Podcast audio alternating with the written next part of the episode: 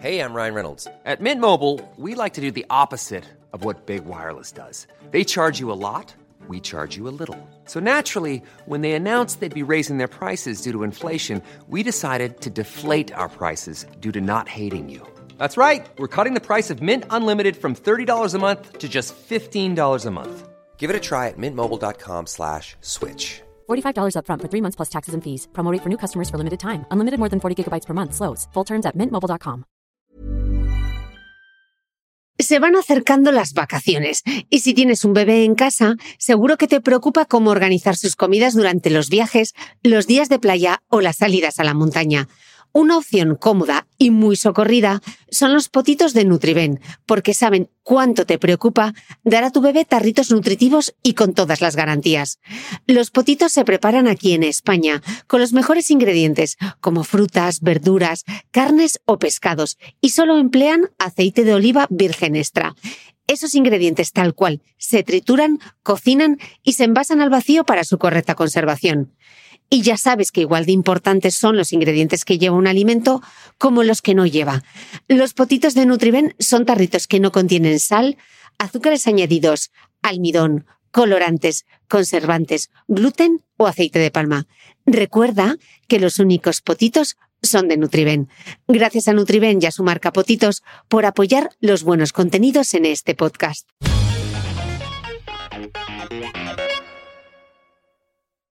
Desde 2018 en el podcast de Cristina Mitre hemos hecho visibles y comprensibles los secretos del cerebro, las claves de la felicidad y el bienestar, la depresión y la ansiedad, la microbiota como llave de la salud o el ejercicio físico como polipíldora. Desde este espacio semanal intentamos convertir complejos conceptos científicos en información accesible para todos los públicos con la ayuda de los mejores expertos. Si quieres apoyar el trabajo que hacemos desde el podcast de Cristina Mitre, hazte suscriptor de pago de mi newsletter a micrófono cerrado. No solo impulsarás la continuidad de este proyecto, además, recibirás contenido exclusivo, como los apuntes del podcast de Cristina Mitre, un resumen en PDF con todo lo esencial de cada episodio, y accederás a dos encuentros mensuales solo para suscriptores uno conmigo y otro con un invitado del podcast en los que tú podrás hacer las preguntas. Suscríbete desde 5 euros al mes en www.cristinamitre.substack.com. Te lo repito, www.cristinamitre.substack.com.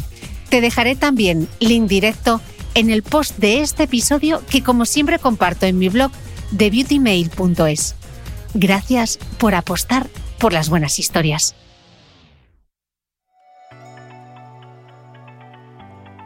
Voy a empezar disculpándome con el aparato digestivo por haber tardado tanto en dedicarle un episodio en exclusiva a él, el órgano más grande del cuerpo con sus 11 metros de largo.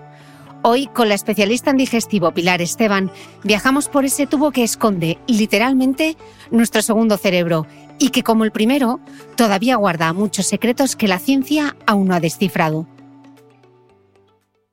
muchas de las funciones que se ocurren en este órgano, tanto absortivas como eh, inmunitarias, no del todo son, son conocidas. Pero fíjate lo que has dicho tan importante de la relación que hay entre el cerebro y el tracto digestivo. Y es que en el aparato digestivo, en las paredes, eh, tenemos lo que es el sistema nervioso entérico que es lo que todo el mundo conoce eh, como el segundo cerebro, y es que constituye una subdivisión del sistema nervioso autónomo. Es una red extensísima de neuronas que están dentro de la pared del tubo digestivo y cuya función primordial va a ser pues controlar la motilidad gastrointestinal, coordinar acciones tan importantes como la absorción de alimentos, la secreción de fluidos, la llegada del flujo sanguíneo intestinal. Esta conexión cerebro-intestino explica las mariposas en el estómago y también los nudos que a veces se nos hacen. ¿Sabías que las mujeres somos más propensas a somatizar y a que las emociones nos afecten al estómago? La doctora Esteban nos va a aclarar qué son esas enfermedades funcionales digestivas. También nos va a explicar que como la piel, el intestino tiene una función barrera para protegernos de los tóxicos que voluntariamente o no ingerimos. Vamos a ver el papel de la microbiota en la salud digestiva, las principales patologías que podemos sufrir como la dispepsia, el reflujo o las intolerancias. Y sobre todo, vamos a entender el impacto que la dieta y el estilo de vida tienen en nuestras digestiones y en nuestra salud.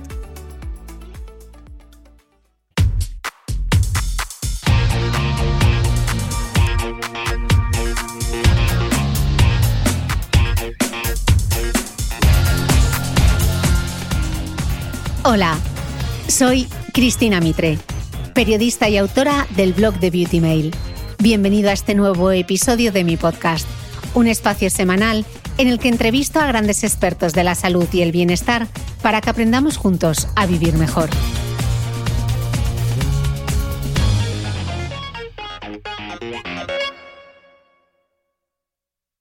Doctora Pilar Esteban, bienvenida al podcast. Cristina Mitre, muchísimas gracias. Un placer estar aquí contigo y gracias por darnos voz ah, y poder compartir con todos tus seguidores, que son tus fieles seguidores, pues información en este caso sobre el aparato digestivo. Bueno, muchísimas gracias porque tengo muchas ganas de aprender mucho, mucho contigo sobre la digestión, sobre el aparato digestivo. Así que vamos a empezar por lo primero, que es, te voy a proponer un fascinante viaje por ese largo tubo de casi 11 metros, que es el aparato digestivo, que se extiende desde la boca hasta el ano. Así que vamos a hacer un viaje tipo eh, La vida es así y cuéntanos brevemente cómo es el viaje que hace la comida desde ese momento que masticamos hasta que eliminamos las heces. Ejercicio difícil, para empezar. Bueno, son, son, muchas paradas, son muchas paradas en este viaje. Bueno, efectivamente, lo has dicho fenomenal, 11 metros, y es que el tracto gastrointestinal es el órgano más grande del cuerpo, con una superficie que puede alcanzar los 250 metros cuadrados, que como si fuera incluso más grande que toda la superficie de un campo de fútbol. Así que imagínate el espacio que la naturaleza nos ha dotado pues para ejercer las funciones de absorción de nutrientes y las funciones inmunológicas eh, que tiene eh, este, eh, este órgano, que es, que es apasionante, siendo uno de los órganos inmunitarios más grandes del organismo. Pero en cuanto al viaje, empezaríamos en la boca, con la masticación de los alimentos. Es ahí donde empieza la digestión y se mezclan con las secreciones de las glándulas salivares y se iniciaría con el movimiento de deglución, que todo el mundo lo podemos hacer, en el que se movilizan los músculos de la orofaringe y existe una válvula que se llama la epiglotis que taparía la vía aérea y empujaría el alimento hacia el esófago. A partir de aquí, todo lo que ocurre en el tracto digestivo es involuntario y va a depender del sistema nervioso entérico, ¿vale? Por tanto, el esófago sería el órgano que transporta la comida desde la faringe hasta nuestra segunda parada, que sería el estómago, que es como una especie de saco o de almacén que puede albergar unos dos litros de contenido alimenticio entre sólidos y líquidos y cuyas funciones serían la de mezclar el alimento con, con el ácido del estómago, el ácido clorhídrico que tiene ácido y pepsina, ¿no? Y además realiza para mezclar este alimento como unos mecanismos propulsivos y liberaría este contenido alimenticio de forma controlada para mm, poquito a poco y de forma secuencial a la tercera parada de este viaje, que sería el intestino delgado. Todo esto está regulado por una serie de hormonas y de neurotransmisores que lo que hacen es un perfecto equilibrio entre la secreción de ácido clorhídrico y de pepsina y la motilidad, el movimiento hacia adelante del tracto gastrointestinal, de forma que hay hormonas que producen ácido y mejoran la motilidad y otras que por el contrario las inhibe inhibe la secreción de ácido o disminuiría este viaje para que fuera un poquito más lenta. Y ese equilibrio entre eh, hormonas estimuladoras e inhibidoras la que regula el tracto digestivo. Cuando ya hemos llegado al intestino delgado, que es donde se van a realizar los mayores procesos de absorción de todos los alimentos y las sustancias nutritivas que ingerimos de la dieta. Entonces, aquí el objetivo fundamental es que los alimentos y los líquidos se vayan transformando en sustancias más pequeñas, que serían pues los, en los hidratos de carbono, los lípidos y las proteínas, en moléculas como aminoácidos, ácidos grasos, moléculas de glucosa. Todo ello para qué? Para que puedan ser absorbidas por la mucosa del intestino delgado, que tiene unas unas protrusiones digitiformes, mm, que son las vellosidades intestinales, que aumentan aún más la capacidad de absorción. Además, en la parte superior del intestino delgado van a, ver, llegar las secreciones procedentes del páncreas y de la bilis que proceden del hígado. Y junto con estas secreciones, pues van a ir mm, a realizando todos los mecanismos de absorción de nutrientes, que a su vez van a ser recogidos por las células del intestino y transportados a la circulación sanguínea para que puedan hacer sus funciones a nivel circulatorio, a nivel general. Y ya por último, después del intestino delgado, pues llegaríamos al colon. El colon es un órgano que fundamentalmente Mm, hace una absorción de agua y de electrolitos. Imagínate que aproximadamente llegan unos dos litros de contenido alimenticio procedente del intestino delgado hacia el colon. Y, excretamos por las deposiciones unos 200 gramos de, desechos eh, del producto final de la digestión. Por tanto, imagínate la capacidad que tiene el intestino grueso o el colon de absorber agua y electrolitos. Y ya finalmente, pues expulsaríamos este contenido por las heces, mm. que además de los productos de la digestión, pues tendría sales biliares, eh, enzimas que han pasado por del páncreas, del hígado, células descamativas, es decir, un montón de productos que han intervenido en la digestión de estos alimentos. Fíjate, Pilar, que en este viaje fascinante que nos has descrito en cinco minutos, yo me he apuntado tres cosas que yo creo que van a ser súper importantes. A ver si, a ver si acierto con los sumarios que me he apuntado. Has dicho lo primero, que la digestión empieza con la masticación. O sea, qué importante va a ser masticar. Efectivamente. Has dicho que es un proceso automático regulado por el sistema nervioso central. Aquí van a entrar un montón de eh, emociones, neurotransmisores, nuestra mente, el papel que juega, todo eso, me lo he apuntado. Y luego otro tercer punto, que son las hormonas. Las hormonas relacionadas también con la digestión. Así que tenemos aquí como estos tres sumarios que a mí ya mm, me dan para hacerte muchas preguntas alrededor de, eh, alrededor de la digestión, porque no estaba esperando... Un escenario, un escenario complejo, ¿no? Un escenario complejo, sí y que además muchas de las funciones que se ocurren en este órgano, tanto absortivas como eh, inmunitarias, no del todo son, son conocidas. Pero fíjate lo que has dicho tan importante de la relación que hay entre el cerebro y el tracto digestivo. Y es que en el aparato digestivo, en las paredes, eh, tenemos lo que es el sistema nervioso entérico que es lo que todo el mundo conoce eh, como el segundo cerebro, y es que constituye una subdivisión del sistema nervioso autónomo.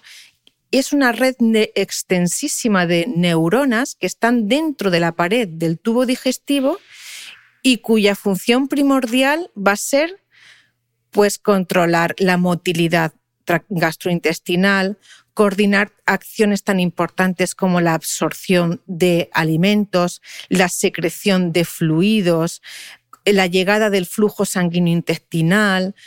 Y todo esto el diálogo entre, este, entre la pared intestino delgado y este sistema nervioso entérico, cuya red neuronal es más grande que la propia médula espinal, el diálogo es llevado por unas hormonas algunas activadoras y otras inhibidoras. Y este juego está todo regulado por el estímulo que el bolo alimenticio, que el alimento, que la composición, el pH de ese alimento, la composición física, química, el contenido de lípidos, de hidratos de carbono, junto con otro, otro protagonista importante que es la microbiota intestinal, son los que van a mantener este diálogo eh, a nivel de la función barrera intestinal, ¿vale? Y hay un tipo de células que son las células, las células enterocombrafines, que son lo que, lo que hacen es segregar este tipo de hormonas, de forma que cuando estamos comiendo, pues segregaría hormonas que activan la motilidad gastrointestinal y las secreciones digestivas, y cuando estamos en reposo, por ejemplo, pues se activaría otra serie de hormonas para que el tracto gastrointestinal estuviera pues quiescente, ¿no? Sin realizar esas funciones. Y es este equilibrio el que, bueno, pues que relaciona que todo el tracto gastrointestinal pues funciona adecuadamente. Cuando este equilibrio se rompe, pues es lo que va a dar lugar a la aparición pues de sintomatología digestiva anómala, gas, distensión, dolor abdominal, estreñimiento, náuseas, vómitos, en fin, toda la, sintomatología del aparato digestivo que es muy, muy variada. Mm. Vamos, que es fundamental hacer bien la digestión para conseguir esa homeostasis, ¿no? Para estar ahí placenteramente. Efectivamente. Y, es, y todos estos estímulos, por ejemplo, yo, un ejemplo muy gráfico, ¿no? Tú, tú puedes eh, decidir eh, si quieres levantar un brazo, una pierna, es una, es una acción voluntaria, ¿no? Tú decides eh, cómo te quieres mover, pero tú no le puedes decir a tu tracto digestivo, ahora muévete, ahora quédate parado, ahora segrega ácido clorhídrico, ahora segrega secreciones biliares o ahora del páncreas. No, él va como en piloto automático, ¿vale? Entonces, ¿qué es lo que estimula toda esa maquinaria? El alimento. De ahí que siempre nosotros, los médicos, los especialistas en aparato digestivo, pues siempre para controlar cualquiera de nuestras patologías, las recomendaciones nutricionales y es como la base del control de cualquier de los síntomas. Es muy difícil que un paciente eh, con sintomatología digestiva, mm, si no controla una alimentación adecuada o no hace unas pautas alimentarias adecuadas, vayan a mejorar sus síntomas. Claro, que no tiene ningún sentido, como le digo a mi madre, tomarse un probiótico si lo que no está haciendo bien es comer bien. Efectivamente. Prepararse bien la comida, comer con calma, dedicarse su tiempo, masticar bien, etc. Hay veces que buscamos el atajo cuando hay que empezar la casa por la base y no por el tejado. Entonces, para empezar la, casa por la base, ¿qué consejos darías para cuidar de esa salud digestiva y que estemos en homeostasis? Vale.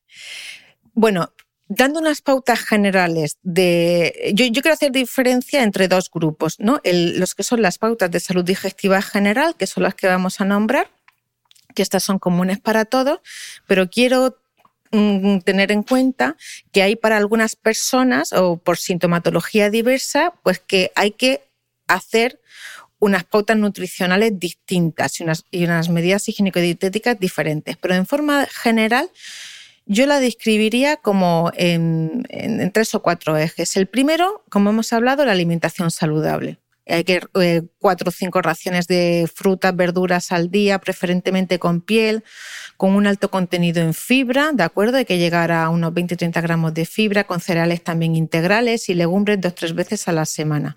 Es decir, unas pautas de dieta mediterránea que, que todos conocemos, pero bien cumplimentadas. El segundo es la actividad física diaria y mantener una vida activa. Eh, con acciones simples como caminar al menos 30 minutos, utilizar las escaleras en lugar del ascensor, mantener un peso corporal, el sobrepeso y la obesidad tiene también un impacto muy negativo en la regulación de toda la motilidad gastrointestinal y, va a producir también muchas digestiones pesadas, con lo cual el control del sobrepeso es también muy importante. Y luego también respetar los horarios de las comidas, comer tranquilo, relajado, masticar muy bien los alimentos. Yo siempre mm, digo, pues al menos mastica 10 veces el mismo bocado de forma relajada y no hables de forma calorada durante la comida, intenta no tragar aire externo y mm, que, pueda empeorar todavía más la ingesta de aire a nivel gastrointestinal. Por lo, por lo tanto, comer tranquilo y relajado es tu momento y aprovechalo. Come variado, colorido, cambia eh, los alimentos, no seas monótono. Utiliza el método del plato de Harvard en la mayoría de las comidas principales y aumenta el consumo de alimentos fermentados y de prebióticos. Perdona, Pilar, eh, recuérdanos, aunque tengo un podcast maravilloso sobre el plato de Harvard con Boticaria García, recuérdanos qué era el plato de Harvard. Pues mira, eh, es un patrón para asegurar que tengas comidas y cenas saludables, donde la mitad de lo que tú comas en esa, eh, sean frutas y verduras. ¿De acuerdo? Un cuarto sean alimentos procedentes de las proteínas, sobre todo proteínas de alta calidad, eh, como pueden ser pues, pescados blancos, también pescados azules dos, tres veces a la semana, huevos y legumbres. Y otro cuarto de ese plato pues serían hidratos de carbono, mayoritariamente mm, procedentes de cereales integrales y de legumbres. Acuérdate, importante también, que se come con agua, ¿de acuerdo? Intentar evitar el consumo de bebidas gaseosas, carbonatadas em, durante, la, durante la, la comida y utilizar como aderezo fundamentalmente el aceite de oliva, ¿vale? Alimentos prebióticos que tendrías que introducir en la alimentación, que los encontramos en productos tan comunes, pues como los eh, espárragos, alcachofas, em, eh, legumbres, la avena, em, el em, almidón resistente en la, en la patata enfriada y el arroz enfriado, y alimentos probióticos ¿de acuerdo? Como por ejemplo serían los lácteos fermentados, no azucarados y no edulcorados como por ejemplo pues el kefir o el, kimchi también, el vinagre de manzana, mm, algunos, el chucrut, o algunos, sí, ese tipo de vegetales eh, que hayan sido previamente fermentados y sobre todo pues eh, los lácteos. Muy importante lo que hemos dicho, que no estén edulcorados y que no estén azucarados. Mm, de acuerdo. Seguramente que al otro lado está diciendo, pero si esto yo ya todo me lo sé. ¿Cuánta gente realmente sigue una dieta mediterránea? Yo sé que en consulta eh, se hace muchas veces como un cuestionario de 14 preguntas para saber si se sigue una dieta o no mediterránea. ¿El 90% de tus pacientes suspende? Efectivamente. Además, es que está demostrado que España es uno de los países que más se está separando de una alimentación de estilo mediterráneo. Y nosotros en los cuestionarios, y nosotros a veces a los pacientes con enfermedad inflamatoria intestinal, por ejemplo, les pasamos un cuestionario de calidad de vida y de alimentación y lo hemos presentado en un trabajo que hemos publicado recientemente en la Universidad de Murcia y vemos como los que tienen peor respuesta a tratamiento y peor control clínico son aquellos que tienen un menor consumo de frutas, verduras y vegetales eh, diarias. Mm. O sea que eh, quiero decir con esto también que que los cambios en la alimentación que estamos viviendo en la sociedad tienen un impacto muy negativo en el desarrollo de muchas de las enfermedades que afectan el tracto digestivo. Mm. Hablabas antes, Pilar, que también me lo cogí como sumario, de la función inmunitaria que tiene el sistema digestivo. ¿Esto qué significa? Bueno, porque el tracto digestivo es el órgano de nuestro cuerpo que está más expuesto a todos los factores medioambientales todo lo que ingerimos de nuestra alimentación, siendo gran parte alimentos y nutrientes, pero también muchos tóxicos, eh, productos eh, que vienen pues, de, mm, em, procesados, em, conservantes, edulcorantes, todo esto tiene luego ser procesado a nivel del tracto gastrointestinal, por tanto, es el órgano inmunitario más grande del cuerpo. Entonces, volviendo al concepto de la función barrera intestinal, dentro de la pared del aparato digestivo eh, hay un extensísima em, volumen de células inmunitarias, macrófagos, linfocitos, neutrófilos, que suelen estar difusos, pero que también hay algunos nódulos que se llaman, o las placas de Peyer se llama en el, nombre del en el medicino profundo, que lo que es un tejido linfoide organizado. ¿Por qué? Porque tiene que estar como en contacto continuo y controlando todo aquello que se ingiere desde la alimentación. Y es, tiene que tener, digamos, como la, eh, eh, ha establecido como una función barrera selectiva. Y es que tiene que reconocer qué es aquello que es propio o qué, o qué es lo que es el interés y necesita ser absorbido a nivel intestinal de aquello que es nocivo. Y desencadenar una respuesta inmunitaria controlada para eh, poder mm, establecer quién es eh, quién tiene que eh, quién tiene que entrar dentro del, del, tracto digestivo y qué sustancias tienen que ser desechadas.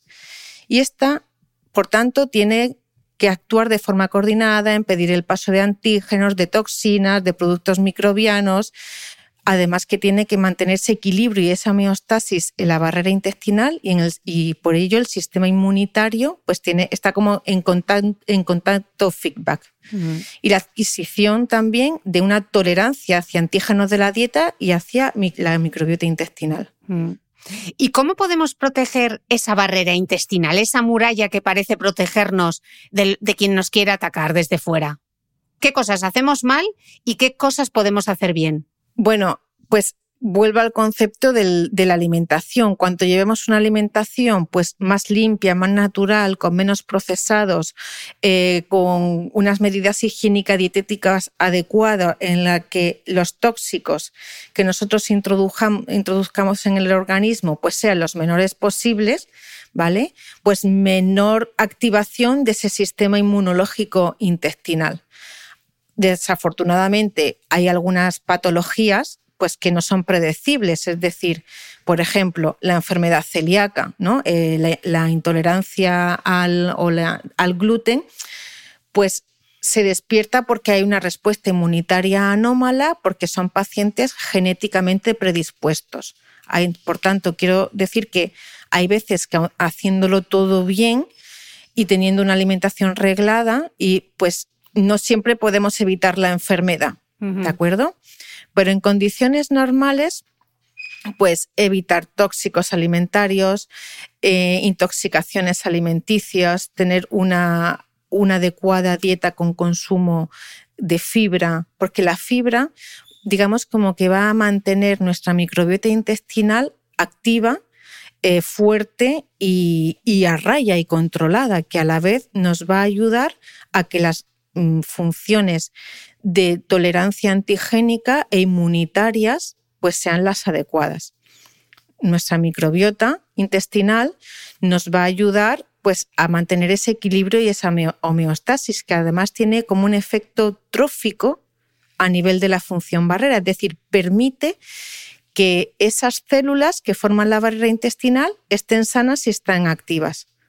Con lo cual, cuidar nuestra microbiota es muy importante. Aquí va a depender también de la toma de, medicamentos, pues no hacer un abuso de los tratamientos antibióticos, por ejemplo, que puedan deteriorar la función barrera, no hacer uso eh, abusivo ni crónico de, algunos productos como los antiácidos que tomados de forma crónica pueden también alterar la función barrera intestinal.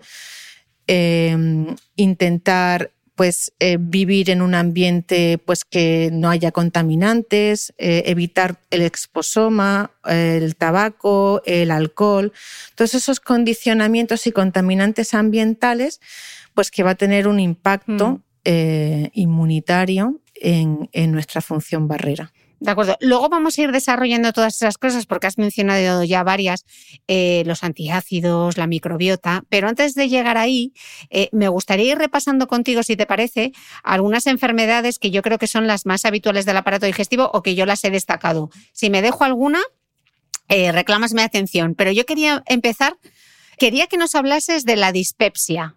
Vale, la dispepsia en realidad es como un conjunto de síntomas y es como la presencia en la parte superior del abdomen de, síntomas tan variados como puede ser dolor, habitualmente eh, lo que se le dice en la boca del estómago, tipo ardor y quemazón, sensación también de náuseas, de vómitos o cualquier otro síntoma que esté originado, eh, digamos, como que la mitad del abdomen hacia arriba.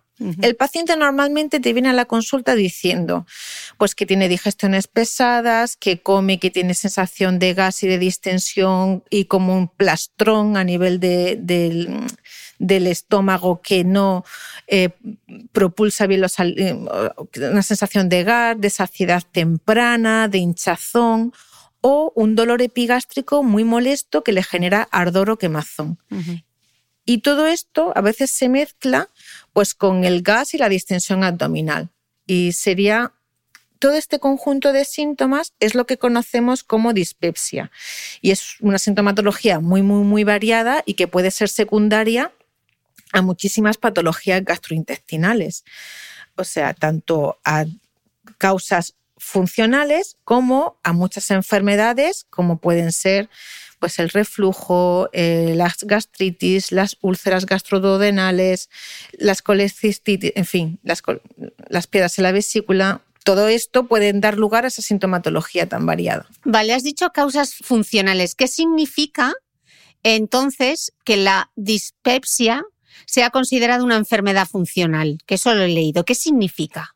Cuando nosotros hablamos de patología funcional, nos referimos a aquellas síntomas que no pueden ser explicados por alteraciones eh, estructurales, bioquímicas o metabólicas. Es decir, que los criterios diagnósticos suelen ser eminentemente clínicos y actualmente que están definidos por los se llaman los criterios de Roma 4 y que no suelen tener un tratamiento etiológico, sino que su tratamiento es sintomático.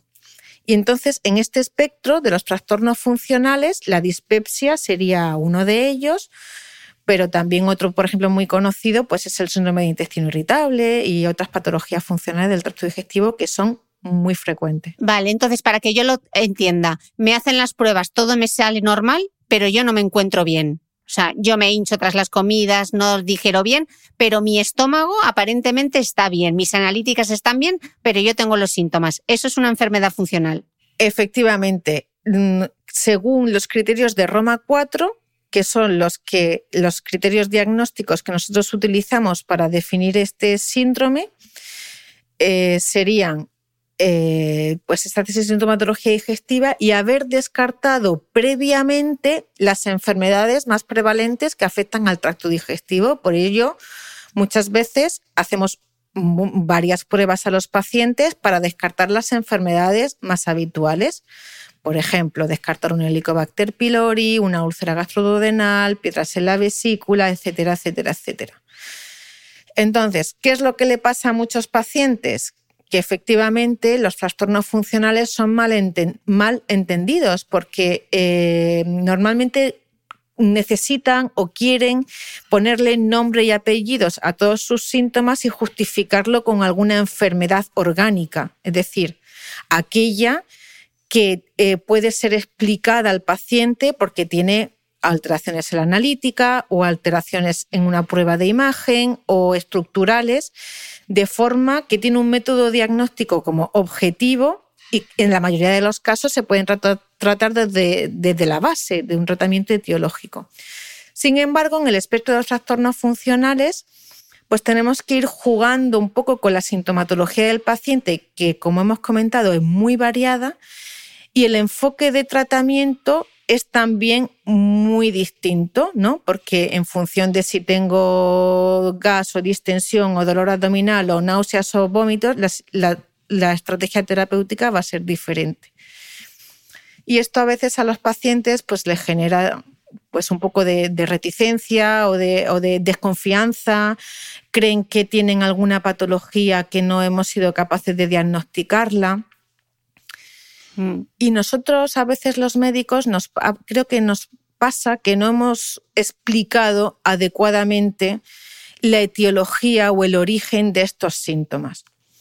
Entonces, volviendo un poco al concepto anterior que hemos explicado del eje intestino-cerebro y de por qué todo nuestro tracto gastrointestinal está rodeada por una extensísima red neuronal que, que coordina todos estos circuitos, pues los trastornos funcionales se consideran una enfermedad del eje intestino-cerebro, ¿vale? Es que hay una alteración, vamos a decir, en estas conexiones neuronales y en la respuesta hormonal que, que se tiene en el tracto digestivo. Entonces, aquí la ansiedad y el estrés tendrán mucho que ver, ¿no? Y de eso sí que me imagino que hay mucha evidencia científica que era lo que ibas a mencionar, ¿no? Efectivamente.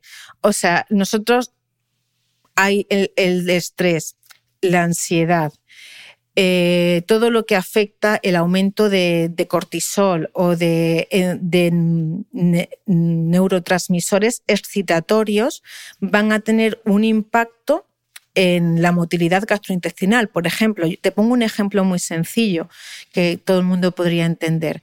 Cuando a, pacientes les pasa, estoy nervioso, estresado, tengo que ir a un examen o tengo algo importante y antes de salir por la puerta de tu casa has ido cuatro veces al baño, de la, ¿no? De, la, o tengo, por ejemplo, una situación que me estresa y tienes una sensación como de bolo, eh, de, que no puedo tragar o de dolor abdominal como un tipo retortijón o una sensación como un espasmo.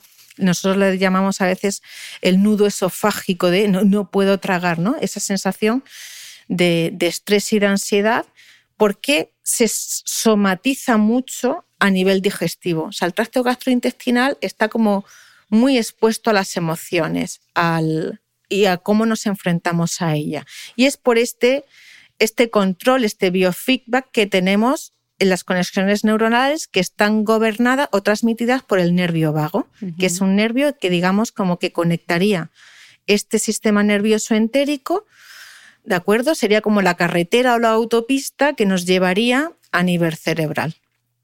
¿Que esto cómo se reflejaría este, esta alteración en esta, en esta autopista? Pues que tendríamos una dismotilidad en el, el movimiento del tracto gastrointestinal, también les llamamos una hipersensibilidad visceral, es decir, que son pacientes que, digamos, como que son muy reactivos a los estímulos Mm, mm, al gas, a la distensión, que los recibirían como estímulos dolorosos, quizá con un poquito más exagerados que otro paciente que no tenga em, esta hipersensibilidad visceral. Eh, produciría también disconfort a la hora de la acomodación del alimento en, en el fundus gástrico produciría un enlentecimiento del vaciamiento gástrico, lo que produciría esa sensación de digestiones pesadas, las disritmias gástricas, es decir, todo este complejo entramado intestino-cerebro estaría como disregulado. por decirlo así, de, alguna manera. Y Pilar, ¿cómo se trata entonces? ¿Hay medicación? ¿Se trata con la dieta? ¿Tengo que ir a terapia para intentar gestionar mi ansiedad y mi estrés? Bueno, pues como hemos comentado, la base es la alimentación, ¿de acuerdo? Hemos dicho que todos los estímulos que se producen en el tracto digestivo van a estar eh, alentados por el contenido del del alimento. Si yo tengo una comida excesivamente grasa, hipercalórica, con excesos de alimentos procesados, muy azucarados, todo esto va a producir alteraciones a nivel del, vaciamiento gástrico y de cómo esa respuesta hormonal, ¿de acuerdo? De neurotransmisores a nivel del eje intestino-cerebro. Entonces, como yo le digo a mis pacientes, si no hay unas correcciones nutricionales de base, va a ser muy difícil que con un tratamiento consigamos una mejoría de síntomas o nos va a costar mucho más tiempo, vamos a necesitar mucho más dosis y un peor control sintomático. Y a partir de ahí, cuando esas correcciones nutricionales más o menos las tenemos encajadas, el arsenal terapéutico es muy amplio. Y es que hay que hacerle un traje a medida al paciente. Es como un mm. tratamiento mm, personal, muy personalizado, porque la sintomatología puede ser muy variada. Aquí nos podemos empezar a mover en el, bueno, en el, arsenal terapéutico con fitoquímicos, con complementos nutricionales, eh, con mm, polifenoles o, mejorando la función barrera intestinal. Es decir, podemos em, empezar con ese tipo de farmacología o de, de complementos nutricionales y luego ya podríamos ir saltando a un siguiente escalón que serían, pues si predomina el concepto dolor, pues buscaríamos fármacos que mejorarían eh, la espasticidad o la contractilidad intestinal, por ejemplo. ¿Que predomina las náuseas o los vómitos? Pues tendríamos que irnos a fármacos procinéticos que mejoran ese vaciamiento gástrico. ¿Que predomina un estado de hipersecreción ácida que produce dolor, escozor, pirosis, reflujo, pues tendríamos que irnos hacia fármacos que disminuyeran ese pH ácido. Y ahí tenemos pues todo el arsenal terapéutico de los antiácidos, siendo el más relevante los omeprazoles y derivados, los inhibidores de la bomba de protones. Y así iríamos un poco eh, ajustando el escalón terapéutico pues en función de la variabilidad sintomática del paciente. Mm. Y otro tipo de fármacos que utilizamos mucho son los inhibidores de la percepción visceral, que serían como amitriptilinas, eh, antagonistas serotoninérgicos a, baja dosis, que se, los utilizan mucho los psiquiatras para el tratamiento de los estados de ansiedad o de depresión, pero nosotros lo utilizaríamos a muy, muy baja dosis con el objetivo terapéutico de disminuir esa disregulación del eje intestino-cerebro. De acuerdo y esa respuesta eh, de esa hipersensibilidad visceral. De acuerdo. Sería otro de los fármacos que podríamos utilizar en este perfil de paciente. Pero el arsenal terapéutico es muy amplio. Eh, Pilar, ¿ves más mujeres que hombres con esta sintomatología? ¿Es más común? Sí, sí. Además, en todos los estudios epidemiológicos en general, los trastornos funcionales son más frecuentes en las mujeres que en los hombres.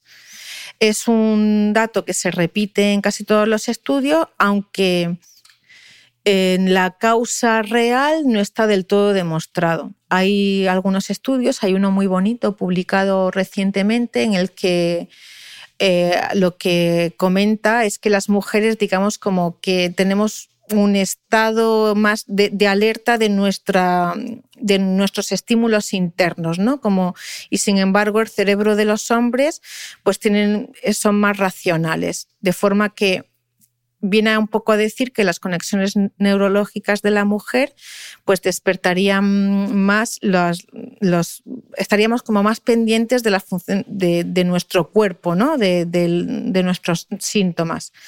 Y luego también en la mujer se da la circunstancia de que las, hormonas y la progesterona, eh, digamos que produce una relajación de la musculatura lisa de las paredes del, del tracto gastrointestinal y entonces esto podría dar lugar a una mayor tendencia pues, a gas, a distensión, a digestiones pesadas, también un empeoramiento del estreñimiento, como consecuencia sobre todo de la progesterona. Y esto es muy común también en las, las primeras, el primer trimestre del embarazo. Ese aumento de la progesterona eh, produciría también, sería responsable del aumento de la sintomatología digestiva. Vamos a entrar en el mundo de los de la acidez. ¿Quién no ha tenido ardor o acidez de estómago en algún momento? Has hablado de los inhibidores de la bomba de protones y a mí me parece que vamos a hablar de, no sé, de energía nuclear, algo así. Pero vamos a adentrarnos en la enfermedad por reflujo gastroesofágico. Eh, Pilar, ¿qué, es el reflujo?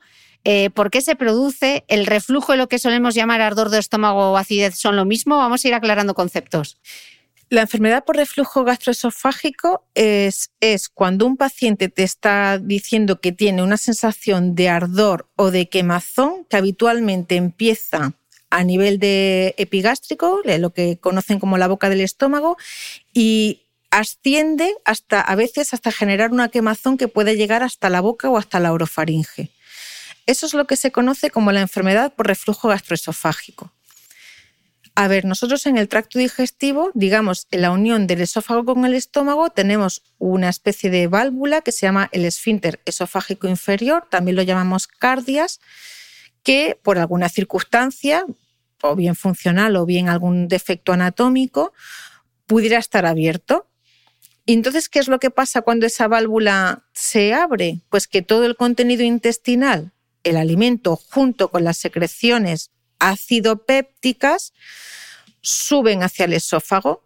Cuando esto ocurre, el paciente lo va a percibir como esa sensación de ardor, de quemazón, de que le quema, de que le sale a veces que dices, noto que me sale fuego por la boca, ¿no? Pues eso es, la es a, eso, a eso es lo que llamamos la enfermedad por reflujo gastroesofágico. Mm. ¿Y cómo se diagnostica? Pues lo normal es que siempre hagamos un estudio endoscópico, una gastroscopia porque ahí nos va a dar muchísima información. Vamos a ver las paredes del esófago, vamos a ver que no haya ninguna complicación añadida, porque ese reflujo puede producir una irritación, una esofagitis en las paredes del estómago, del esófago o un esófago de Barrett. Y también vamos a detectar que no haya anomalías anatómicas en esa unión esófago-gástrica. Y otra de las herramientas que solemos utilizar es la pH-metría, que es una sondita que se introduce también hacia el esófago y lo que es detecta un reflujo ácido patológico. De acuerdo. Sean las dos herramientas principales. Y, y, Pilar, ¿necesita siempre tratamiento médico o un fármaco o podría llegar a controlarse a través de la dieta y los buenos hábitos? La dieta y los buenos hábitos es el pilar fundamental. Eh, entonces, recomendaciones. Las dietas, cuanto más calóricas, más lípidos, más grasas, más fritos, más condimentos, van a van, tienen un, un, impacto en que favorecen la apertura de esa unión esofagogástrica, con lo cual ese tipo de alimento pueden favorecer que el contenido ácido del estómago refluya hacia el esófago porque abre ese esfínter esófago inferior.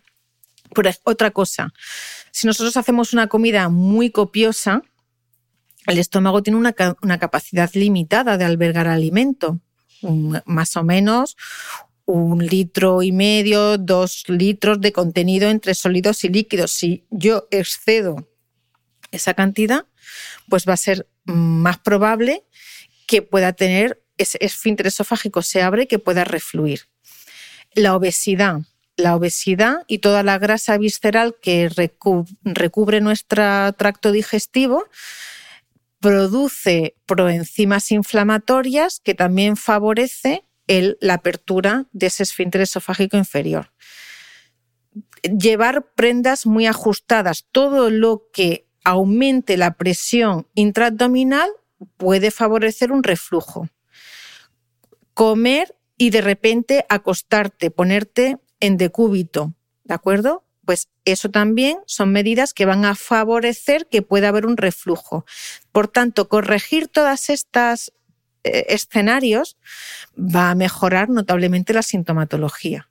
Mm. Pero cuando esto no se consigue o bien hay una alteración anatómica en, en ese esfínter, el tratamiento de elección van a ser los omeprazoles y, derivados, lo que conocemos desde el, punto de, desde el punto de vista médico, los llamamos inhibidores de la bomba de protones, porque ese es su mecanismo de acción a nivel de la célula gastrointestinal, pero lo que se conoce socialmente como el protector gástrico, que todo el mundo lo conoce y todo el mundo lo toma. Even on a budget, quality is non-negotiable. That's why Quince is the place to score high-end essentials at 50 to 80% less than similar brands. Get your hands on buttery soft cashmere sweaters from just 60 bucks, Italian leather jackets, and so much more. And the best part about Quince, they exclusively partner with factories committed to safe, ethical, and responsible manufacturing. Elevate your style without the elevated price tag with Quince. Go to quince.com slash upgrade for free shipping and 365-day returns. Ever catch yourself eating the same flavorless dinner three days in a row? Dreaming of something better? Well, HelloFresh is your guilt-free dream come true, baby. It's me, Kiki Palmer. Let's wake up those taste buds with hot, juicy pecan-crusted chicken or garlic butter shrimp scampi. Mm. Hello Fresh. Stop dreaming of all the delicious possibilities and dig in at HelloFresh.com. Let's get this dinner party started.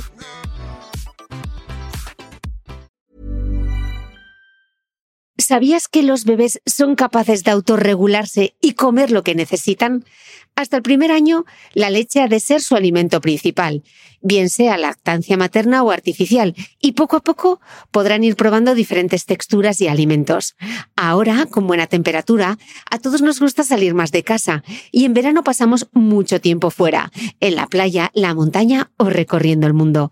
Si tienes un bebé que ya ha empezado con la alimentación complementaria, para esos momentos puedes contar con los diferentes tarritos que ofrece Potitos. Hay recetas para bebés desde 4 y 6 meses y solo llevan ingredientes como frutas, verduras, carnes o pescados que se trituran y se envasan tal cual. Los potitos de Nutriben son tarritos seguros, fáciles de conservar y transportar, ya que no necesitan refrigeración, tan solo mantenerse en un lugar fresco. Se calientan en microondas o al baño María, sin conservantes ni azúcares añadidos. Gracias a Nutriben y a su marca Potitos por ser nuestro mecenas del mes.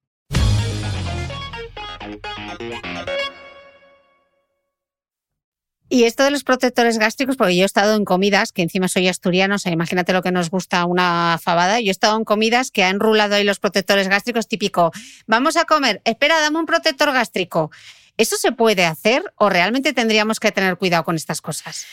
Pues mira, yo te diría que esa medida no tiene ningún impacto positivo, porque el protector gástrico, desde que te lo tomas hasta que hace efecto, realmente lo que hace es que alcaliniza el pH del ácido del estómago, es decir, intenta que no sea tan ácido y lo vuelve como más alcalino.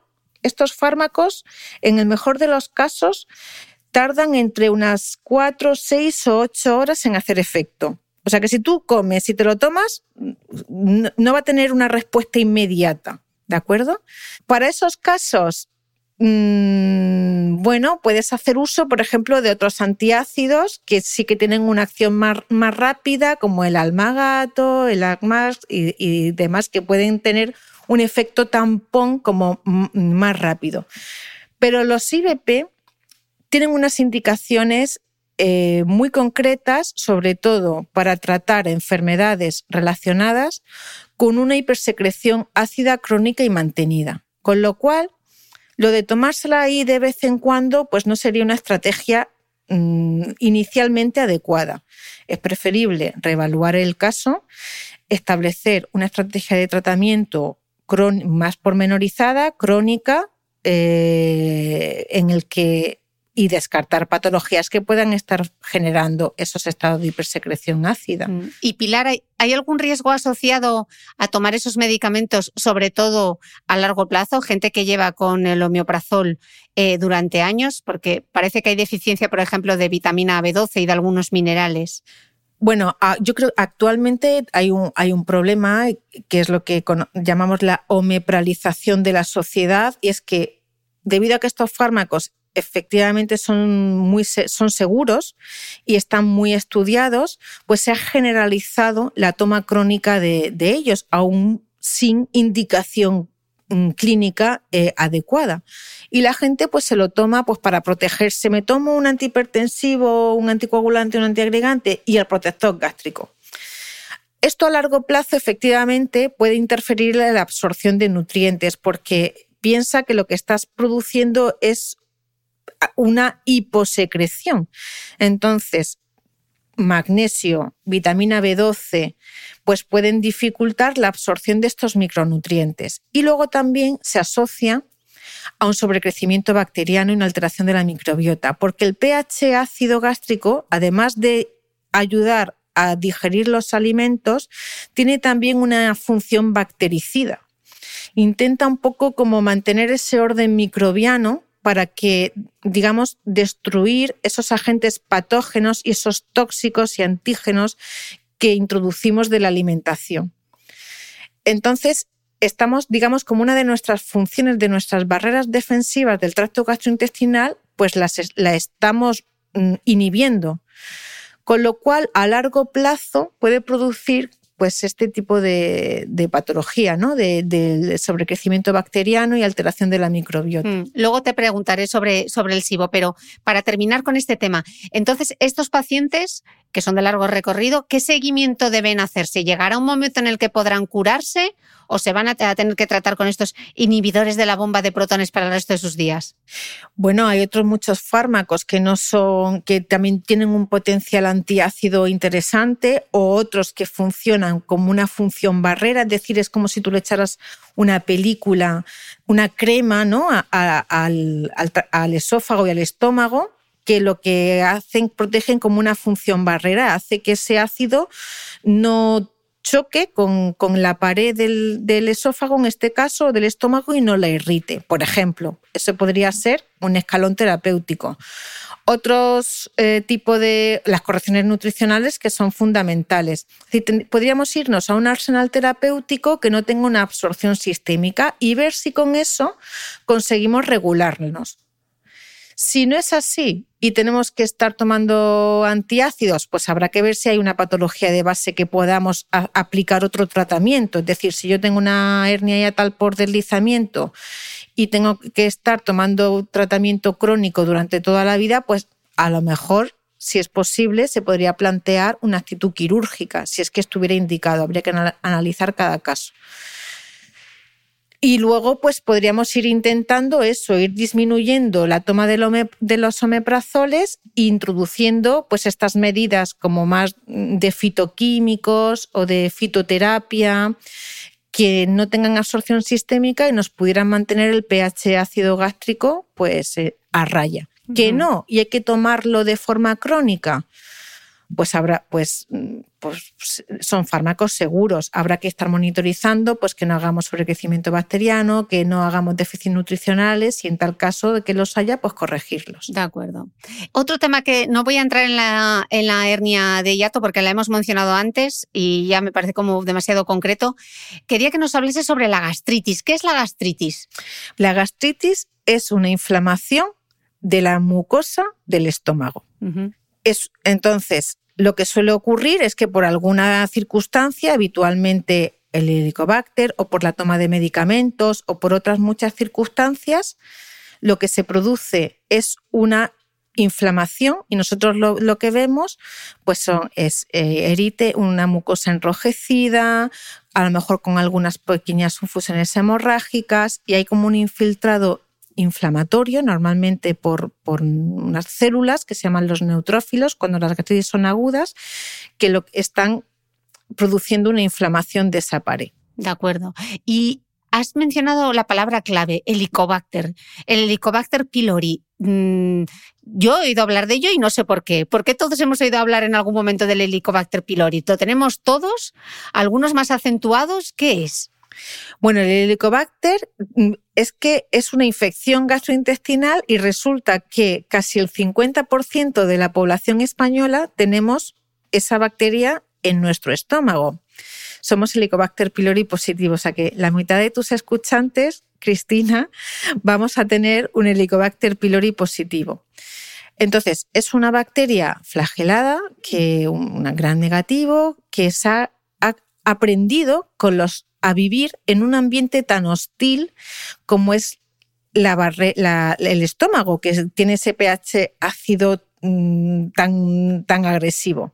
Pues está aprendido a vivir en el estómago y resulta pues, que es la responsable de producir inflamación de la mucosa, activación inmunológica y se ha relacionado pues, con el desarrollo de las gastritis, y de estos pacientes pueden, pueden relacionarse también con la aparición de la úlcera gastroduodenal y luego, en último término, con el desarrollo de patologías neoplásicas del estómago, como el linfoma mal, el linfoma, el linfoma mal y el cáncer gástrico. Esto no quiere decir, Cristina, que todos los pacientes que tienen un Helicobacter pylori van a desarrollar ni gastritis, ni úlceras, ni cáncer. Es ¿de acuerdo? La mayoría de la sociedad española tenemos un helicobacter que vive quiescente, que no da sintomatología ninguna y que no da problemas. Pero cuando vemos en algún paciente este tipo de enfermedades, tenemos que hacer una búsqueda activa de esta bacteria para en tal caso pues poner el tratamiento adecuado. Mm. ¿Y el que tiene síntomas, qué síntomas tiene? Pues empezaríamos inicialmente por síntomas dispépticos, lo que hemos hablado de gas, de eh, distensión, digestiones pesadas y sobre todo un dolor epigástrico tipo quemazón en la boca del estómago síntomas dispépticos mm. generales. De hecho, pues dentro de las estrategias de manejo de los pacientes con dispepsia, pues uno de los primeros escalones es buscar el Helicobacter pylori. Mm. También puede desarrollar otras enfermedades como es la gastritis y la úlcera gastroduodenal. La úlcera gastroduodenal también se, el paciente lo que referiría es un dolor mm, también epigástrico que pudiera ser más intenso y ya en algún estudio analítico pues la úlcera pues suele tener pues anemias, anemias asociadas, anemias ferropénicas u otro tipo de complicaciones, pero eh, más, más llamativas, pero básicamente el dolor epigástrico tipo ardor. ¿Y cómo se transmite esta bacteria? ¿Es contagiosa? Pues mira, habitualmente se contrae en la infancia y los mecanismos de transmisión es fecalorar por el contacto con aguas residuales, pues que no han sido debidamente tratadas. Luego también pues en el ambiente familiar es más frecuente que si un padre una madre tiene un Helicobacter pylori positivo, pues que esos hijos pues también se infecten. Y suele transmitirse ese por ese mecanismo fecaloral. De acuerdo. ¿Y cómo se diagnostica y cómo se trata? ¿Te tomas un antibiótico? Mira, para diagnosticarlo tenemos varios métodos. Unos que les llamamos no invasivos, ¿vale? Que, que serían o la detección de antígenos en heces de Helicobacter, que es muy sencillo. En una muestra de heces se analiza si hay antígenos de esta bacteria, o por los, eh, unos test de hidrógeno espirado con carbono 13. Es lo que hace es que detecta pues, eh, la ureasa, que es, que es una de las, de las moléculas que desdobla esta bacteria, ¿vale? Que es sencillo. Esto es una prueba que se hace de soplar en una maquinita que es similar pues, a, un alcoholímetro, por ejemplo, y, detecta, eh, detectaría la presencia de Helicobacter con unas tasas de sensibilidad y especificidad muy altas. Y cuando utilizamos métodos invasivos es porque hemos realizado una gastroscopia a este paciente por cualquier circunstancia y hemos tomado una biopsia, un trocito de la mucosa de ese estómago y la mandamos a que la estudie el médico de anatomía patológica, el patólogo, y nos va a decir pues, que hay un infiltrado inflamatorio y que tiene una presencia de, mm, de bacteria de Helicobacter en la muestra de biopsia que ha tomado. Eso serían los métodos invasivos. Y para tratarla, pues el tratamiento es complejo porque requiere la toma de varios fármacos, cuatro, que ahora mismo la primera línea es la terapia cuádruple durante unos 10 o 14 días, que incluye un IBP o omeprazol y derivados a alta dosis, ¿de acuerdo? Y luego la combinación de al menos tres antibióticos. Entonces, en una primera línea de tratamiento que está establecida sería habitualmente amoxicilina, claritromicina y metronidazol durante 14 días. Después de esos traumas de tratamiento, tendríamos que esperar unas 6-8 semanas y tenemos que confirmar que esa bacteria la hemos erradicado. Y si no es así, tendríamos que iniciar otra pauta de tratamiento con otra tanda de antibióticos distinta a la que hemos utilizado previamente hasta que consigamos erradicarla. De acuerdo. Digamos como que tiene varias líneas de tratamiento terapéutico y bueno, pues son tratamientos a veces pues largos, tediosos, no exentos de, efectos secundarios a los pacientes, en fin, y, y en ocasiones pues nos cuesta trabajo erradicarla muchas veces por las resistencias bacterianas que algunos de esos tratamientos antibióticos pues, pues tienen, sobre todo en España, eh, las resistencias de la claritromicina. Mm, las resistencias a los antibióticos, de eso ya hablamos en este podcast, eh, incluso a quien ya ha dicho que será la próxima pandemia. Eh, pero no nos vamos a poner a hablar de pandemias porque te quiero preguntar sobre las intolerancias. Ahora que están tan de moda esos test que detectan posibles intolerancias o sensibilidad a todo tipo de alimentos a través de análisis de sangre por ejemplo, a la sandía, al aceite de oliva, al limón, a las pasas, a las judías blancas. ¿Tienen sentido estos, estos test? Pues a ver, nosotros no los utilizamos porque, bueno, carecen de, suficiente evidencia científica, porque suelen detectar inmunoglobulinas, inmunoglobulinas G que no se han asociado con estados de ni de, ni de alérgicos, ni de ni es la forma tampoco de diagnosticar una intolerancia alimenticia. Bueno, mm, total que nosotros es verdad que la práctica clínica, por lo menos en el sistema público de salud, pues no, tenemos no los tenemos disponibles y no, y no los usamos. Normalmente las intolerancias lo que no es una alergia y lo que suele producir es que hay un problema a la hora de absorber algunos tipos de los componentes de, de ese alimento. Lo más habitual que solemos ver son las intolerancias a la lactosa o a la fructosa, al sorbitol o al xilitol. ¿De acuerdo? Que es un déficit de absorción de esos azúcares que se encuentran en el caso de la lactosa en los lácteos y en el caso de la fructosa el sorbitol, pues en muchos edulcorantes, excipientes, en refrescos y también el azúcar de, de la fruta que pueden producirse un déficit de absorción por, normalmente por una falta de unas enzimas que se encuentran en, la célula intestinal, que lo que ocurre es que no es capaz de absorber todos esos nutrientes, todos la lactosa o la fructosa de la dieta, un déficit de disacaridasas. Esto no quiere decir que el paciente no pueda tomar nada de lactosa ni nada de fructosa, sino que hay una cantidad a partir de la cual no se puede eh, absorber. ¿De acuerdo? Entonces, Pilar, esa sería la diferencia entre intolerancia y mala absorción. Sí, la mala absorción es un concepto como mucho más amplio porque puede haber muchas causas que generen mala absorción, ¿de acuerdo? un daño a nivel celular, una enteritis, una inflamación.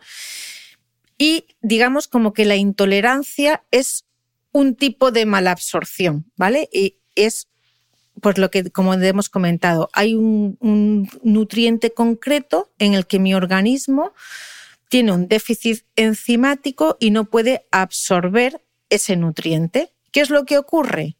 Cuando yo no absorbo ese nutriente, se queda remansado en la luz intestinal, va a fermentar llega al colon, fermenta con la microbiota del colon, produce gas, metano y el paciente lo va a percibir pues como gas, distensión abdominal, eh, dolor, molestias abdominales y habitualmente se asocia con diarreas.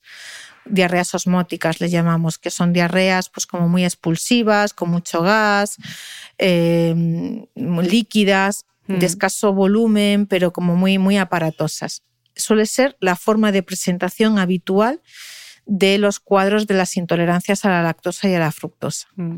Decías que no utilizabais esos test para las intolerancias a través de los análisis de sangre, eh, que utilizáis otros tipos de test. Entonces, para los test de intolerancia a la lactosa y a la fructosa, ¿qué tipos de test se usan en los hospitales? Nosotros hacemos los, los test de hidrógeno expirado. Ah, bueno, hay, varias formas, que, pero bueno, uno de los más habituales son los test de hidrógeno expirado. Es que el paciente se toma ese componente, esa, por ejemplo, eh, se le dan 100 gramos de lactosa y se le hace una determinación del hidrógeno, del gas, con un aparatito especial que tiene que soplar como en unas bolsitas, a basal. En el momento de hacer la prueba, se toma el producto, a los 30 minutos, a los 60, a los 90. Y lo que vamos es midiendo ese gas expirado, ese aumento de, del hidrógeno expirado exhalado en la respiración. Eso nos quiere decir, pues lo que hemos hablado, pues que hay un problema a la hora de fermentar, fermenta ese producto a nivel intestinal, produce gas e hidrógeno y este es exhalado por la respiración. Cuando se produce una curva que aumenta unas 20 partes por millón con respecto a los niveles basales, es decir, antes de ingerir el alimento, este producto, pues eh, diagnosticamos o consideramos que hay una intolerancia a la lactosa, un déficit de absorción de ese soluto. Mm. Vale, si tú eres intolerante a la lactosa, entiendo que con quitarte de la dieta eh, la lactosa, o sea, la leche sin lactosa, yogures sin lactosa, lo tienes más fácil, pero si eres intolerante a la fructosa, porque la fructosa está en todos los lados. Hombre, yo aquí te diría que necesita un asesoramiento y un acompañamiento nutricional personalizado. ¿Por qué? Porque eh, no, normalmente el paciente no es totalmente intolerante, es decir, no es que no pueda tomar nada de lactosa ni nada de fructosa, sino que hay una cantidad a partir de la cual tu organismo no la puede absorber. Entonces, en esa ventana hay que eh, consensuar con el paciente o con un asesoramiento nutricional personalizado qué tipo de alimentos puedes tomar. Por ejemplo, no tomes un vaso de leche, pero tómate eh, lácteos fermentados. ¿Por qué? Porque los lácteos fermentados las bacterias que hay en esos lácteos ya desdoblan esos azúcares de la lactosa, con lo cual va a ser mucho más fácil que el paciente los pueda digerir. Y luego, pues intenta ir a hacer eh, ¿no? pruebas hasta qué nivel de lactosa tú puedes ingerir. Y con la fructosa lo mismo. Vete hacia alimentos cuyos niveles de fructosa pues no sean tan altos o sea, no, no, puedes dejar de estar tomando frutas y verduras y vegetales eh, porque, o de la fruta porque consideras que la fructosa eh, eres intolerante. Tienes que encontrar un poco ese equilibrio. Lo que sí que tienes que quitar, pues todas las bebidas edulcoradas, porque cuando sobre todo ponen mm, bebidas sin azúcar, no tienen glucosa, pero lo que le suelen añadir son edulcorantes como el sorbitol, como el manitol y como la fructosa para conseguir ese sabor dulce. Entonces, quítate las bebidas edulcoradas, quítate los refrescos, quítate todos los conservantes, todo lo que lleva sorbitol y manitol en muchos de los alimentos procesados que hay y vamos a hacer una estrategia nutricional personalizada en la que podamos ir introduciendo poco a poco frutas que puedas tolerar. Mm. Entonces, por ejemplo, Pilar, ¿es buena idea quitarse los lácteos si no tienes un diagnóstico de intolerancia a la lactosa? No, porque date cuenta que los lácteos a día es una de las mayores fuentes de calcio de nuestra alimentación. Si un paciente adopta quitarse la lactosa sin, sin un asesoramiento nutricional detrás, es muy posible que a largo plazo pueda tener déficits nutricionales, como por ejemplo pues cuando llegas a la menopausia, pues que tengas un déficit de, déficit de calcio y puedas tener una mayor tendencia, por ejemplo, una osteoporosis. Entonces, es importante ese, estado nutricional tenerlo bien balanceado y, tener una ingesta en este caso, de calcio de micronutrientes adecuado. Si tú te quitas todos los lácteos, muy probablemente vas a tener déficit de micronutrientes a largo plazo. De acuerdo. Bueno, seguro que hay algún nutricionista por ahí que está diciendo, sí, pero se pueden conseguir a través de, las verduras de hoja verde, etcétera. Sí, pero la mayoría de los pacientes ese, esa, esa, correlación no la conocen mm. y entonces lo que hacen es empezar a comprar productos todos sin lactosa, pero no regulan el aporte de calcio que precisan en la alimentación. Y esto a largo plazo va a generar déficits nutricionales. Mm. Qué importante que haya más dietistas, nutricionistas también en, el, en los hospitales, ¿no? Al final. Porque a veces los pacientes están un poco desamparados, ¿no? Efectivamente, sí, mm. que, sí que es verdad que... Y todas nuestras patologías del aparato digestivo, todas van, en general, van muy asociadas pues a pautas de alimentación concreto, a correcciones nutricionales, a dietas personalizadas. Y bueno, nosotros es verdad que la consulta pues intentamos dar esas pautas pormenorizadas, pero el paciente en la mayoría de los casos necesita como un acompañamiento pues más estrecho, más, más cercano, más pormenorizado y es verdad que los hospitales públicos ahí hay una laguna. Mm. Pilar, te estaba preguntando antes sobre los test que detectan las posibles eh, intolerancias, que ya nos los has desmontado, y ahora como la microbiota está en boca de todo el mundo y se están haciendo muchísimos estudios, claro, ahora parece que hay como una fiebre por estudiarse la microbiota, ¿no? A ver qué te a ver cómo es mi microbiota, cuál es su composición. Claro, podemos saber cómo es la composición de nuestra microbiota, pero luego tengo dudas respecto al siguiente paso, ¿no? ¿Es tan fácil modificar luego nuestra microbiota a través de la alimentación o a través de la suplementación? ¿Qué opinas? Bueno, este es un campo en, continuo eh, avance, conocimiento. Como bien has dicho, pues hay un boom del todo el tema de la microbiota y es que a raíz de, mm, a principios del 2000, de dos grandes proyectos como fueron el proyecto MetaHit y el, Human Microbiome Project, que han un poco dado la luz a la tarea de descifrar la estructura y funcionalidad de la microbiota humana y cómo ésta se relaciona tanto con los estados de salud como los de enfermedad.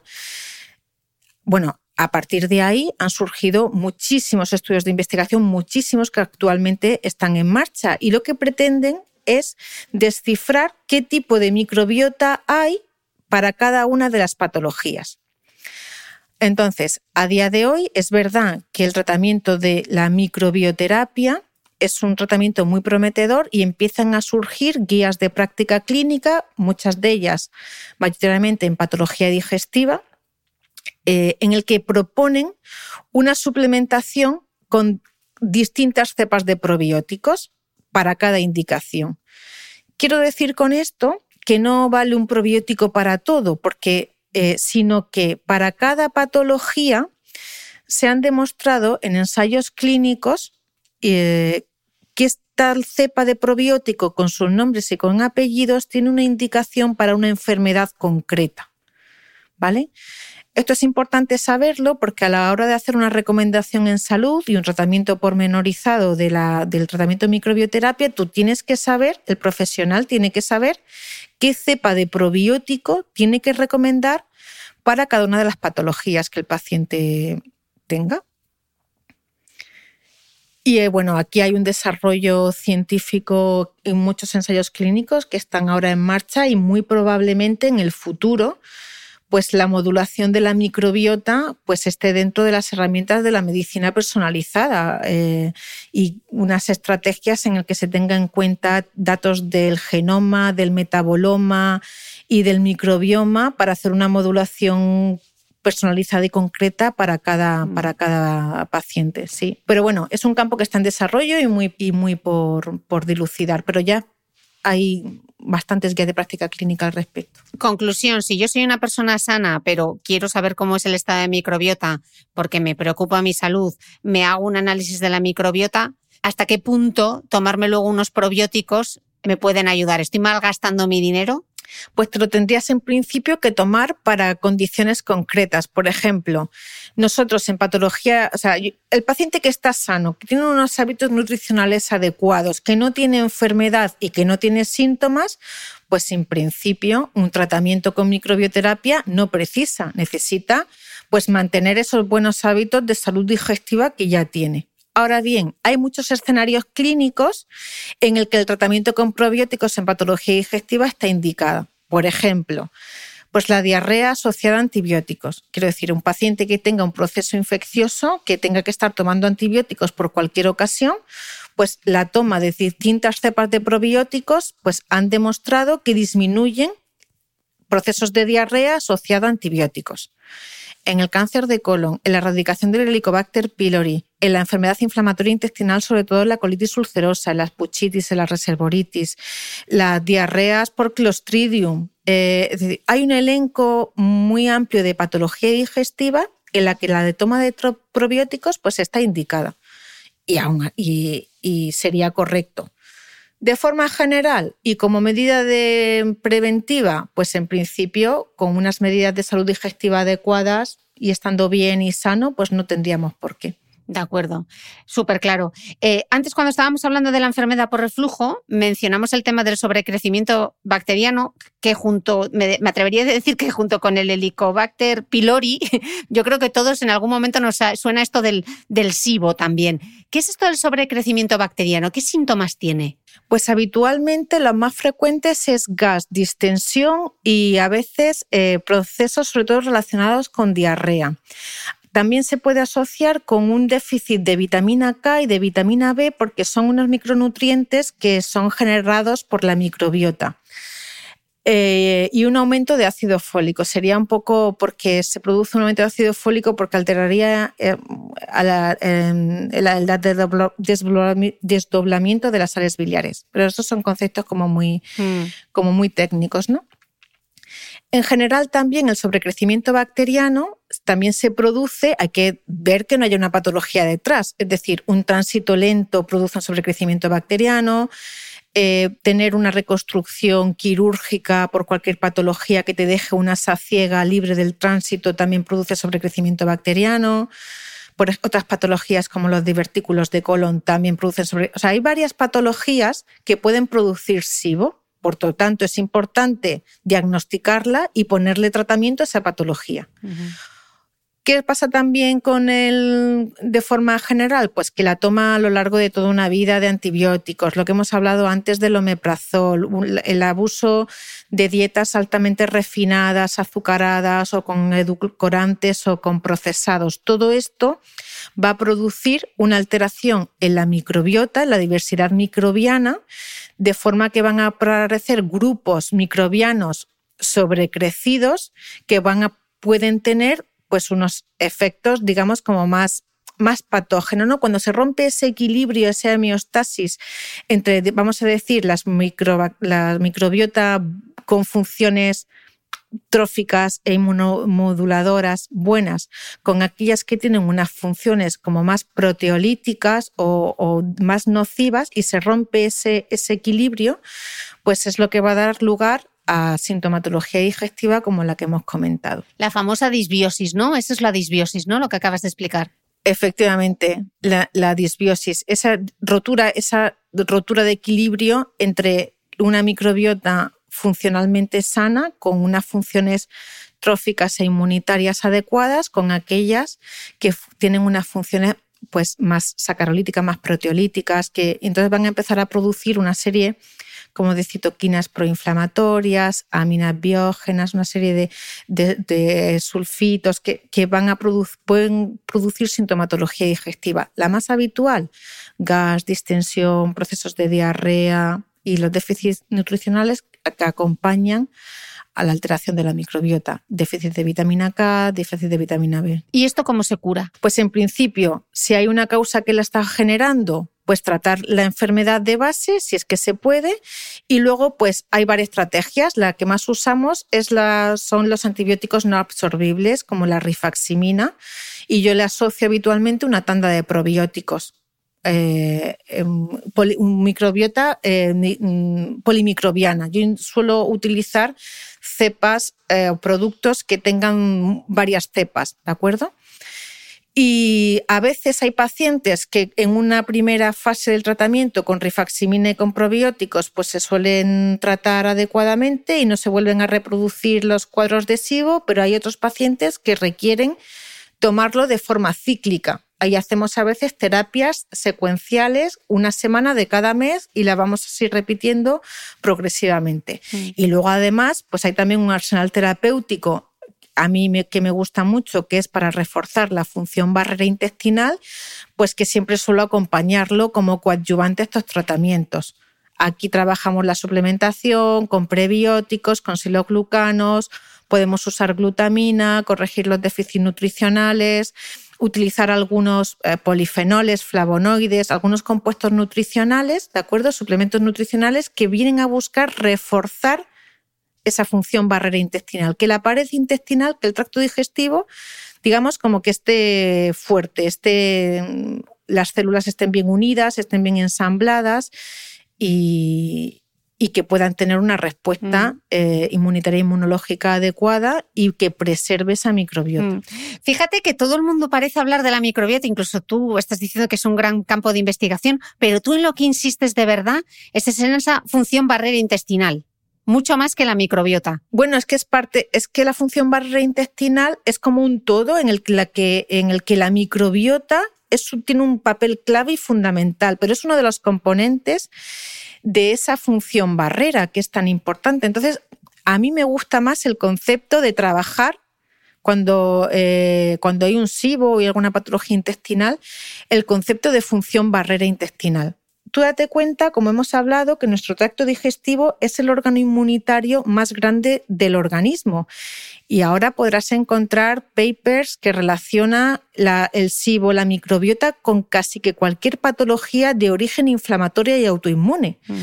¿Vale? Lo hemos relacionado con patología metabólica como obesidad, diabetes, articular como las artritis, la artritis reumatoide, los espondilitis anquilosante con la piel, la psoriasis, el vitíligo, la dermatitis atópica, es decir, prácticamente hay un origen ¿no? entre esa eh, alteración de esa función barrera intestinal, ese, esa barrera inmunológica, con el desarrollo de patologías de origen autoinmune. Mm. Tú imagínate, hemos dicho que el tracto digestivo mide como un campo de fútbol. Tú imagínate la extensión y está repleta de células inmunológicas. Tú imagínate todo un tracto digestivo venga a producir citoquinas, neuropéptidos, eh, enzimas proinflamatorias y todo eso es recogido por la circulación sanguínea y transportada a todos los órganos de nuestro cuerpo. Esas citoquinas proinflamatorias y esos neuropéptidos van a tener un impacto inmunológico que afecta a la articulación, pues artritis, espondiloartritis, que afecta a la piel, pues psoriasis, vitíligo, dermatitis atópica, eh, entre que afecta que decir, a lo o la uveitis y por supuesto toda la patología inflamatoria intestinal, que, es, mm. que es mucha. Entonces, trabajar la función barrera, que tenemos una función barrera epitelial que está formada por, ese, epitelio con las uniones celulares fuertemente adheridas. Trabajar también la función barrera con todo el, el moco que recubre la pared intestinal, que es donde se va a alojar la microbiota y ciertos productos protectores como la inmunoglobulina A, que van a hacer como esa barrera defensiva ¿no? para que no entre dentro de la pared intestinal. Y que hay una tolerancia antigénica adecuada, es decir, que no se produzca una entrada de patógenos dentro de la, de la pared intestinal y se reactiven esas células inflamatorias que hemos comentado que está en esa función barrera. Ahí la microbiota tiene un papel fundamental, pero el resto de las estructuras también lo mm, tienen. Mm. Si es que, Pilar, vamos inflamados por la vida, ¿eh? Totalmente. Y empieza con lo primero que masticamos y con las decisiones que tomamos en el supermercado. Fíjate, ¿eh? el impacto que tiene lo que decides meter en el carro de tu compra, el impacto que tiene en tu bienestar físico y también en tu bienestar emocional. Casi nada. Pilar, te quiero despedir ya, pero nos vamos a ir luego a la newsletter, porque a mi newsletter a micrófono cerrado, porque te quiero preguntar sobre el estreñimiento. Pero para cerrar por aquí desde el podcast, me gustaría que nos dejases cinco buenos hábitos, así a modo de resumen de lo que llevamos una hora y 25 minutos hablando, eh, un buen resumen de cinco buenos hábitos para la salud digestiva, cómo mejorar esas digestiones, eh, cómo impulsar esa función barrera intestinal, cinco ideas. Bueno, lo primero, la alimentación, ya lo hemos hablado. Incluye en tu alimento un alto porcentaje de fibra, 20-30 gramos, que van a tener una función prebiótica. Y eso se consigue aumentando el consumo al menos de 5 piezas de frutas y verduras, preferiblemente con piel, al día. La alimentación, la digestión empieza en la boca, así que mastica bien los alimentos y hace el ejercicio de, por ejemplo, concéntrate, ¿no? 10 masticaciones con cada bocado. Come tranquilo, relajado, y que es que eh, sin estrés y sin agobio, variado, colorido, con distintas composiciones de frutas y verduras. Utiliza que ya hemos hablado, el símil del plato de Harvard y, y, piensa que la mitad que lo que hayas ingerido en ese día pues sean fundamentalmente frutas y verduras. Aumenta el consumo de alimentos fermentados recupera los lácteos fermentados si no tienes ningún problema con la lactosa, eh, eh, verduras como el chucrut que también van fermentados. Intenta, si tienes problemas en la digestión o con digestiones muy pesadas, hacer cinco comidas al día de pequeña cantidad. No hagas comidas muy grandes y muy copiosas. Aprovecha también hacer un periodo de ayuno por lo menos de como poco de 12 horas, que sería considerado como un ayuno fisiológico. Intenta eh, no comer y enseguida acostarte. Tienen que pasar por lo menos dos, tres horas desde la ingesta de alimento hasta que te pones en, tumbado, en decúbito, porque va a favorecer el reflujo. Cuida el peso.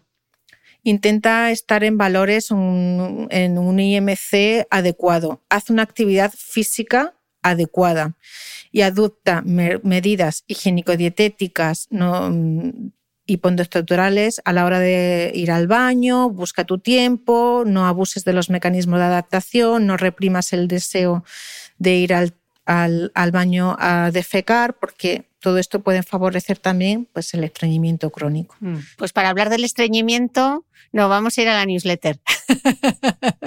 Perfecto. ¿Algún otro, Pilar? Yo creo que ya los has dicho todos, pero no sé si hay alguno más en la recámara. Pues aquí he estado haciendo, me he estado intentando acordar. Yo creo, yo creo que los he dicho todos, pero Genial. bueno. Así a grandes rasgos. ya está. A grandes rasgos creo que, ha quedado más o menos todo dicho. No te preocupes porque luego ya sabéis que vamos a hacer los super apuntes y los super resúmenes del podcast para todos los que estáis suscritos a la versión de pago de, la newsletter de micrófono cerrado. Pilar, te despido ya por aquí, que no te quiero robar mucho más tiempo. Millones de gracias por este pedazo de clase magistral que hemos dado sobre la digestión. Eh, yo voy a pensar en la función barrera intestinal todo el rato. Gracias por tanto truco por acercarnos el aparato digestivo, por explicárnoslo también. Muchísimas gracias. Gracias a ti, Cristina, por darnos voz y invitarnos a tu, a tu espacio y poder compartir pues, un, conocimiento que creo que tiene va a tener un impacto positivo pues, en la salud de, de, todos tus escuchantes y que espero que estos consejos pues, que se tengan en cuenta y que bueno, pues que seamos todos más felices y que tengamos digestiones pues pues más saludables. Totalmente, que no se puede empezar la casa por el tejado, hay que empezar por lo básico. Efectivamente. Y fueron felices y comieron perdices y, bien de probióticos. Efectivamente. Pilar, gracias. A ti, un placer. Seguimos en la newsletter. Y a vosotros nos escuchamos de nuevo el próximo domingo.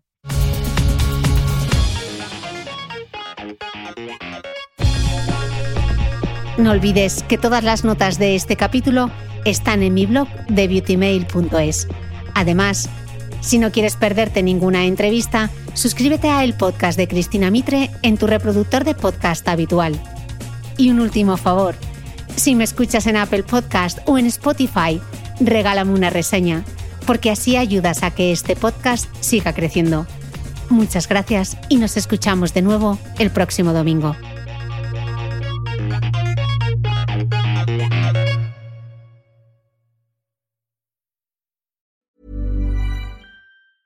Ever catch yourself eating the same flavorless dinner three days in a row? Dreaming of something better? Well, HelloFresh is your guilt-free dream come true, baby. It's me, Kiki Palmer. Let's wake up those taste buds with hot, juicy pecan-crusted chicken or garlic butter shrimp scampi. Mm. Hello Fresh. Stop dreaming of all the delicious possibilities and dig in at HelloFresh.com. Let's get this dinner party started.